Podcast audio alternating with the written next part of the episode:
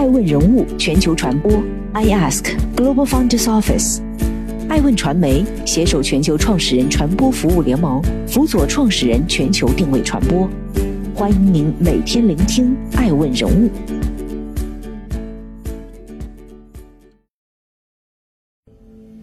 钟薛高为何能在三年内卖出一亿只雪糕？在二零二零年双十一，钟薛高一举战胜了雪糕界的巨头哈根达斯啊，稳居第一。其实这是捧杀。作为新国货品牌，凭借什么在如此短的时间内迅速崛起？你怎么看？冰激凌市场在中国的天花板有多高？在哪里？我们做钟薛高是瞄准的是家庭冰箱里的仓储式市场。从网红走向长红的路程中，钟薛高如何去平衡极致与迭代的关系？把我们的产品拼命的是在往极致这个方向走，把我们的品牌是在拼命的往迭代这个方向走。爱问人物哈佛中国论坛系列对话，钟薛高创始人林胜正在继续。近年来，国潮悄然兴起，并刮起强烈风暴。钟薛高作为新崛起的国货品牌，以味美和高颜值被大众热议和熟知。自2018年5月上线至今。钟薛高在小红书上超过一万两千篇种草笔记，更是在李佳琦直播间多次卖爆。二零二零年四月一日，初代网红罗永浩在个人直播首秀上售卖钟薛高，最终以十九万八千片的销量成功登顶。好产品搭配一系列的市场布局，铺就了钟薛高的国货成名之路。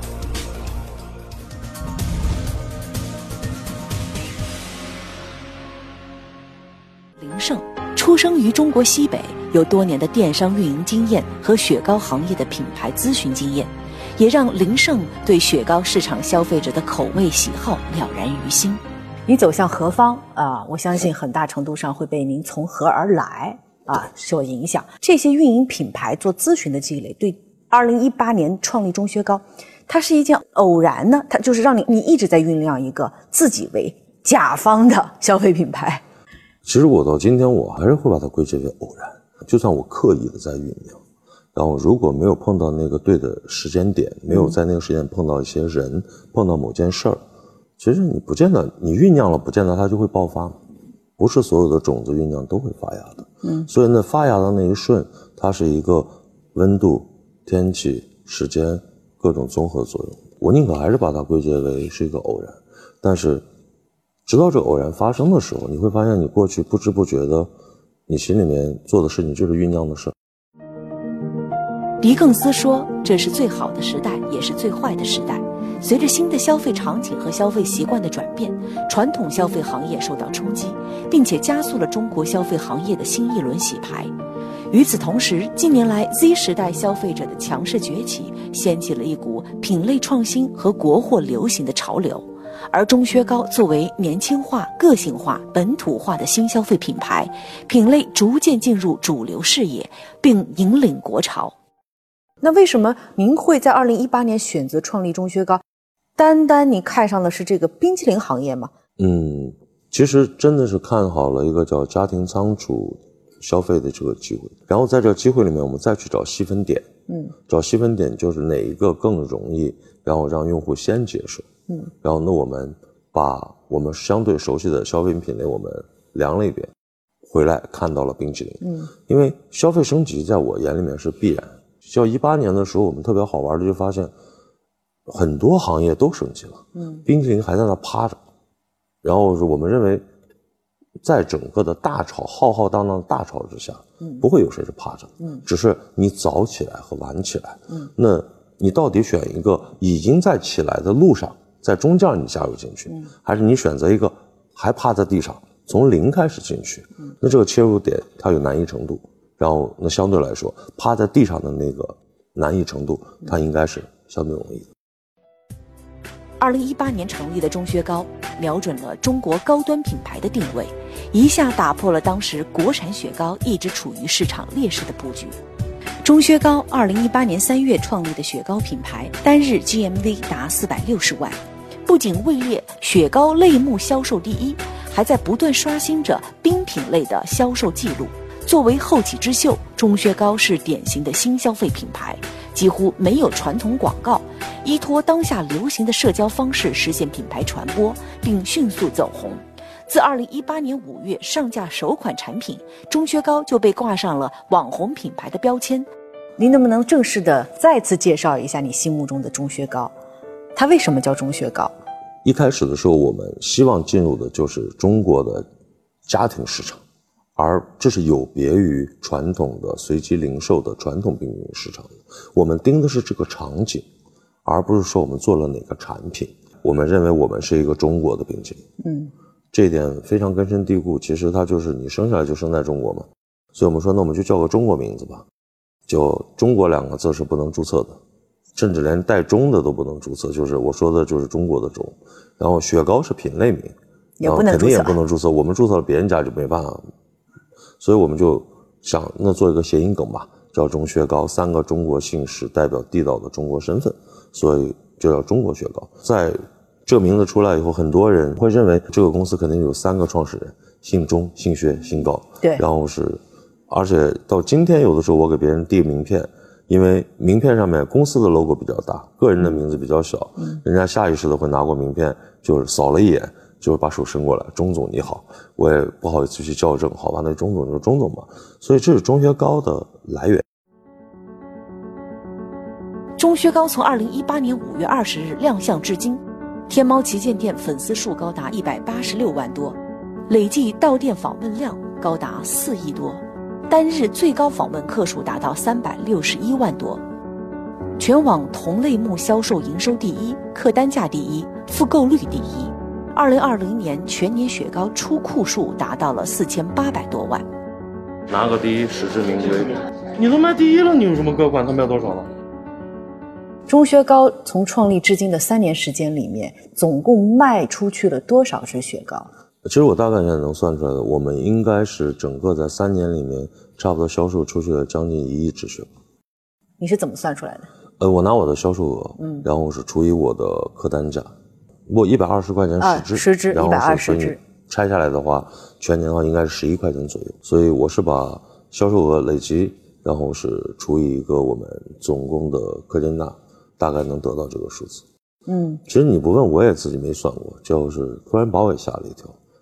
这是用销售额除以单价得出的，在三年时间中，雪糕卖出了一亿只雪糕。对，大家光在说我们三年卖了一亿只雪糕，您刚觉得这个这个数字很吓人。其实你应该反向去问，你是怎么产了一亿只雪糕？这个更吓人。那我来反向问一下，这三年怎么产了一亿只雪糕？对啊，我们就是用这样的方式。在我们公司最庞大的组织组织编制，别的公司最庞大的组织编制往往是销售，在我们公司最庞大的组织编制是我们的产品中心。我们产品中心它包括了生产、研发、品控、采购，它是一个最庞大的编制。嗯，至少在今年的八月份之前。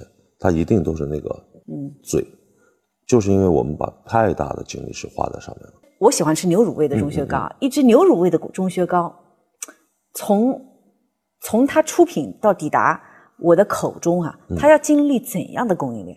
嗯，我们从第一条生产线开始，我们直接自己全资采购整条生产线和生产设备进厂，嗯，然后我们自己派厂长，自己做采购，自己派品控。然后是自己做化验，甚至连驻厂的核心这条生产线的核心班长都是我们的。一开始，大家会有动摇，因为投入太大了，投入非常大。我们那个时候肯定不像现在现金流，那个时候就像现在就这么充足。你几乎拿了一半的钱是砸在供应链上，你是为了保这个东西。那我们会认为线上的流量一定会越来越贵，而且线上有一个最。最可怕的事情就是，对于像冷链产品来说，它是有一个硬性门槛的，这个门槛就是履约成本，它就会导致线上任何人去买这个产品，你不可能买一支的，你买两只也不行，没用的，因为买两只它得是天价，运运的钱是远远超过了产品的钱，所以他一买就得是十支或者更多，那这样的话，对于一个新用户是有压力的，钱是一码事，数量其实也是有压力的，万一不好吃怎么办？我是扔啊还是不扔？所以它是有一个门心理门槛在那，但是那个时候我们就会想，你必须要把线下做起来，线下是最好的那个降低体验门槛的地方。所以我们在这上面，我们每一步其实想得很清楚的。头一年半的时间，我们在线上主要是去获取家庭用户的最开始的原始的口碑，换句话就做做品牌。从二零年开始，我们开始进线下，是为了让更多的人降低尝试的门槛，然后是能够尝起来。就二零年，我们发现，当我们进到线下以后，大量人尝了以后，我们线上的数据也得到了一个巨大的增长。二零一八年五月，钟薛高在上海的首个快闪体验店开业。二零一八年双十一，一根定价高达六十六元的厄瓜多尔粉钻雪糕，仅在短短十五个小时内，两万只便被迅速抢光，这也让钟薛高一举成名。厄瓜多尔粉钻，对。这么贵，哪来的底气和自信？我们也没底气。我们公司的研发提倡的是，先把东西做好，再谈成本。一块钱为什么不买？为什么要买十几块呢？贵贵贵，就是钟薛高经常受到的市场质疑。其实钟薛高的毛利和正常的传统冷饮企业的毛利其实略高，只是略高，真的只是略高。十五年前的雪糕大概卖多少钱？一块钱。十五年来成本不涨吗？造雪糕也是需要机器，也是需要水电煤，也是需要原材料，也需要人的。结果我不涨价，我不涨价，那我怎么活呢？我只能是压低我的各项的成本。这个压低，往往我们说，要么就是克重少一点，要不然就是我们的本来该投入的更好的原料或者真材实料，我减少一点。那好了，那用户吃到嘴里面觉得，哦，这个东西不如原来原来的什么东西，这就是恶性循环。在林胜看来，钟薛高之所以能爆红，其中一点就是方法论。他也曾不止一次公开分享，钟薛高要打造的是能熬过经济周期、消费更新，甚至国际变局后顽强生存下来的中国品牌。能用演绎法来给我介绍一下逻辑的演绎法介绍？不，演绎法的前提有可能也是归纳法。当钟薛高起来之前，全中国，嗯。的冰激凌的消费主要集中在一亿元到三元这个价格带，这件事儿是永远不变的嘛？假设我提的这个课题是这样的课题，那我就会去挑战它，破掉这个基本假设，看到了一个更大的对。然后你破掉这个基本假设，你会发现可以变。好了，怎么变？你不能让他在街头吃，他在街头吃，他就会认为有一元的就够了。那你让他在哪儿吃？家里吃。他为什么在家里吃？因为他不是拿来消暑解渴的，他是把它当甜品吃。好了，冰激凌你甜品化这件事可以定了。那第二个家里吃，然后是你要卖更高价，然后那你该怎么办？品质要做的远远超过一元到三元这个区间，给他买的理由。你拿演绎法往回倒推的时候，就提假设打破，提假设打破。嗯，然后其实我们是这个思维方式，其实打造了最开始的中学岗。嗯，我们在说有一个很关键的点，就是我非常坚信的就是。九零后、九五后、零零后这十年的人，他跟八零后和七零后到底真的没区别吗？就每一代人有时代烙印的，对。而他们身上最大的时代烙印就是他们一定比上一代人强，这个是强在哪？经济条件决定的。第一，没有经没有经过物质匮乏；第二，他们接受的教育，他们去过的地方，他们获取信息的速度和效率是远远远不是上一代人能比的。嗯，这是很重要的一点。据商务部研究院发布的《二零二零年中国消费市场发展报告》显示，当前我国九零后、零零后的人口规模达三点四亿人，在总人口中占比接近四分之一。他们将主导未来五至十年的中国乃至全球消费格局。那我是不是能理解你心目中这么好吃十几块的钟薛高，其实只是在服务着 Z 时代？九零零零，他们对物质不敏感，但是需要更好雪糕的人呢？线上的数据，我们的第一核心人群，占比最大的是二十六七岁到三十六七岁这个年龄段，也就是说，它并不是那个叫纯粹的 Z 时代。我们第二核心人群才是从十八岁到二十七岁、二十六七岁的这个年龄段。假设不说年龄段，其实我刚刚跟您谈，我说我坚信的那件事儿，嗯，不是坚信的这一代人。我坚信的是这一代人的眼界，这一代人的审美，这一代人的品味，嗯，这一代人对物的要求。这代人是哪代人？或者这种人，这这种人是哪种人？嗯，相对来说，嗯，他是高知，他会偏向于高知，或者说他见过更多的东西，体验过更多东西。第二块，然后是，嗯，他已经过了叫温饱，嗯，他愿意为。其他的叫品质这些非温饱属性去支付一些溢价，然后第三，他审美，他的文化素素养，他的审美是相对来说是高于平均水平的。七七年出生的中薛高创始人林胜是属于这一代人和这种人吗？勉强算吧，但是区别在于说，其实很多时候我们自己不见得那么重要。所有的逻辑它都有环的。您想，咱们刚聊的上一个问题，我们说到家庭，家庭里面有两个最大公约数，第一个公约数叫做嗯品质，第二个公约数叫健康。因为这个家里面，它不是我一个，我一个人，我想颓一会儿就可以颓一会儿，但是当这家里面往下看，哎呦有孩子，往上看有父母。往旁边看，有那个叫伴侣。我自己怎么做那是我的事情，但是我不能带着大家一起做。嗯，我喜不喜欢也没有那么重要。嗯，但是我需要得考虑到大家。嗯，最大的那个公约数就是健康一点，这是一个重要的点。那我能不能理解，钟薛高的出现，它解决的关键问题是解决家庭对于冷柜里头有要求、有健康的这么一个消费市场的。问题，嗯，新消费格局下，钟薛高没有仅靠雪糕守住冰品市场，跳出瓦片雪糕圈，钟薛高开始尝试多元化多品类经营。二零二零年年底，一家李相国旗舰店悄悄上线。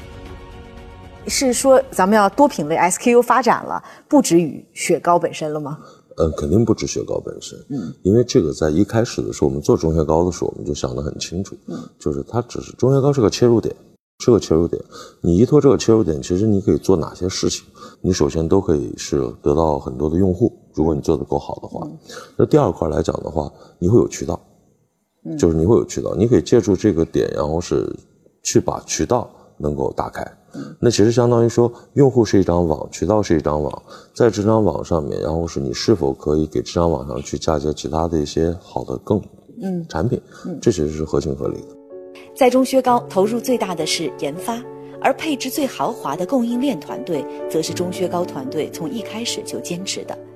借助冷链技术发展的成熟，中薛高坚定地进行多品类 SKU 发展。中消高的 to C 端的冷链应该是在所有消费品里可能是数一数二，这一点是整个在食品界是大家公认的一件事。大家不知道的一个冷知识是中国百分之七十左右的冰激凌的经销商，他是夏天卖冰激凌，冬天他不是闲着放假的，他冬天就去卖饺子了。作为中式雪糕代表品牌，钟薛高的创新动作再一次引发行业关注。三月三十日，钟薛高推出新物种“杏余年”、“芝梅龙利”两款钟薛高的糕，在二零二一年用甜品化战略重新定义冰淇淋。那我能问的是，如果您选择了一件没有天花板的创业嗯市场的话，可能你就不会去找另外一个天花板了，去找明白这个问题。冰淇淋之外还是水饺。那也有很多人曾经用海外，就是国际市场的这这个冰淇淋市场来推算中国冰淇淋市场的一个方式。你怎么看冰淇淋市场在中国的天花板有多高？任何一个领域都是有天花板的，只是高与低。但是我不太赞同的是我们刚刚聊天花板的这个方式，尤其是这种拿中国的现有的消费市场的数据和海外消费市场的数据做对比得到结论，我觉得特别简单粗暴。嗯，嗯如果按照这个逻辑，我反推一个例子你就知道了。因为今天中国人均消费臭豆腐达到两公斤，欧洲人均消费臭豆腐连一两都不到，所以我们默认为臭豆腐这件事在欧洲是有巨大的市场空间天花板的，这肯定是错的。对于我们这样一个创业公司来说，我们看冰激凌的天花板看法跟大家不太一样，我们不是在看它的这个钱，我们会认一些数据。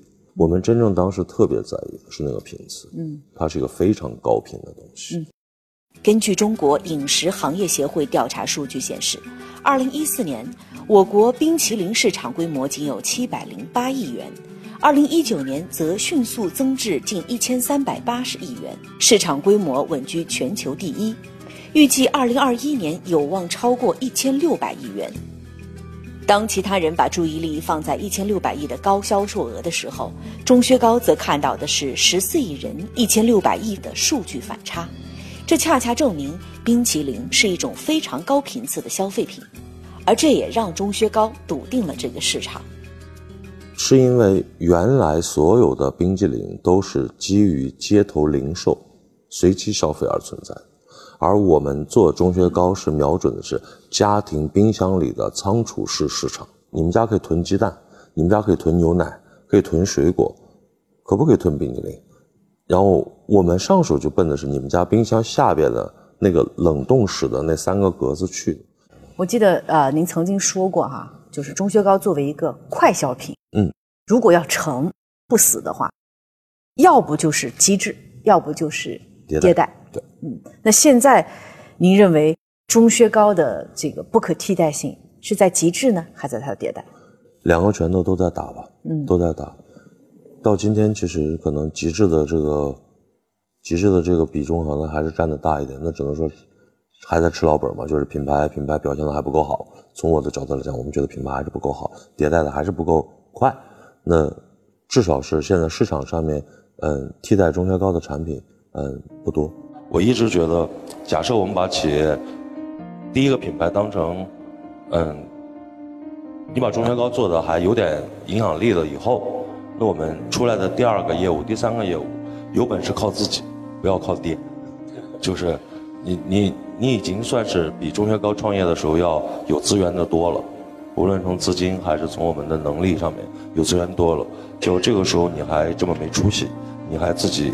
天天打着钟薛高的旗号要出去混，估计也长不大，也没啥出息，还不如把他直接逼到那个最苦的绝路里面去，让他自己去成长。深谙网络营销之道的钟薛高创始人林胜公开表示，在这个时代，网红是通往品牌的必经之路，但红了以后，你要想的是怎么往下走。面对当下网红产品的生命周期越来越短。如何在流行之后做持久成品牌，这成为品牌营销核心问题。你连网红都做不到，那就别做品牌了。网红加时间等于品牌。钟薛高只需要时间，是就可以证明自己，是终将会成为一个。凡事都需要一点点运气。在创投圈，投资人都说，到底是专业性强的能赢，还是这个努力的能赢？最后就命好的，要运气好。其实就命好。但是这个运气时刻是被。有准备的人等待着，是这样的，是这样的，所以你也不用去想那个运气，想了也没用，做好自己吧。根据二零二一年中国消费品牌发展报告显示，中国消费品牌全面发力，新品牌快速崛起，这是一条艰辛的道路。中国消费品牌面对的市场大，竞争同样也是最激烈的。在这条道路上能够走多远，是要靠工匠精神来支撑的。三年一亿支雪糕，钟薛高这个确信无疑火了。数据已经证明，在二零二零年的这个双十一，钟薛高一举战胜了雪糕界的巨头哈根达斯啊，稳居第一。我也是恭喜恭喜再恭喜。更严格的意义上，至少站在我自己对我们自己的自我要求上，嗯，我们何曾打败过了哈根达斯？因为你只是在中国电商线上这。一年或者两年的时间里面，你的销量超过了它。嗯，但是，那作为哈根达斯的总体一个全球性的品牌，我们离人家差的还很远。不管是偶然还是必然，打了一场小的胜仗，就我们把这个胜仗描述成里程碑。我觉得，其实这是捧杀，这是捧杀。然后，所以我我必须得校正这件事儿。嗯，我们会在公司里面提这些字、这些词，比如说奔跑，因为我们从第一天开始，我们就知道我们是创业公司。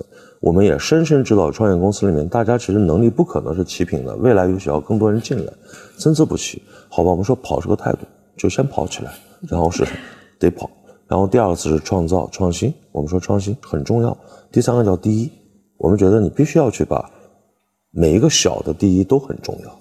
这个第一，很多时候不是跟别人比，而是说，哪怕你做了一个产品，这个产品在这个市场，甚至在这个世界是独一无二的。这就是第一，所有的终极的第一是由微小的第一一个一个组成的。有可能钟薛高再过五年，可能会给自己立一些看起来更充满人文关怀、更更符合大家的喜欢的价值观的这样的一些宏宏伟目标。但是在今天，我觉得本本分分把这个雪糕做好，本本分分的把自己做好，直到我们每年每年看到，哦，我们确实比去年更优秀了。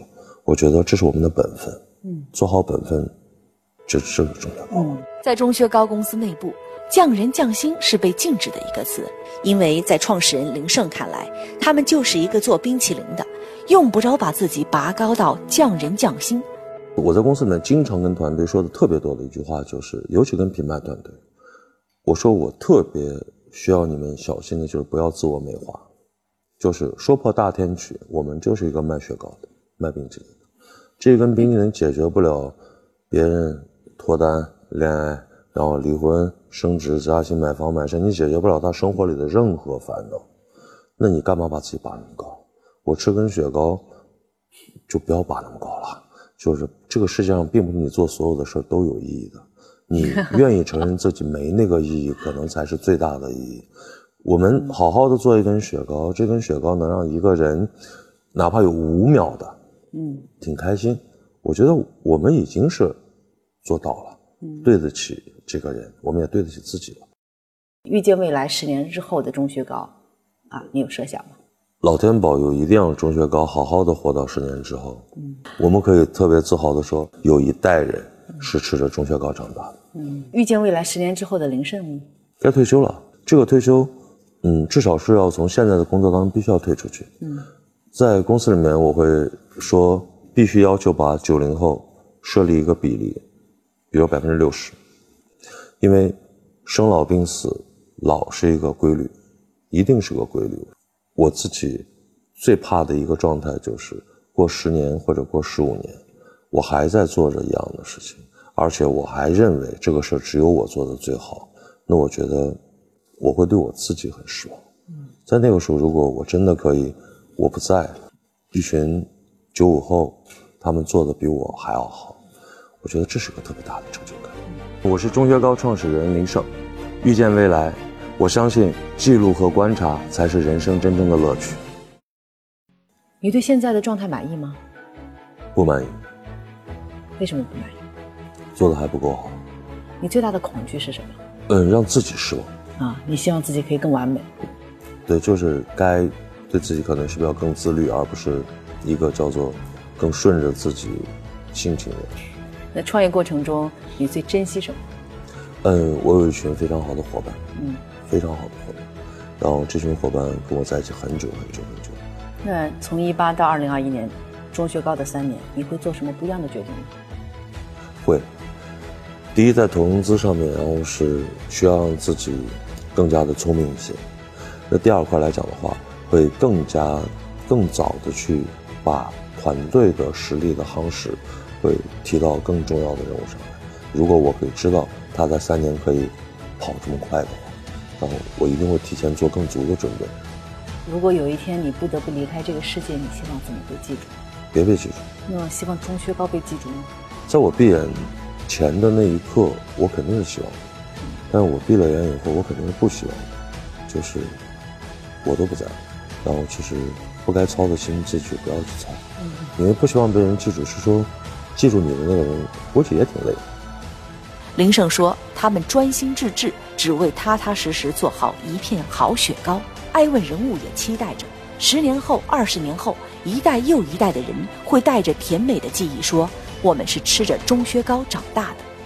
感谢收看本期爱问人物林胜爱问人物全球传播我是爱成我们下期再见。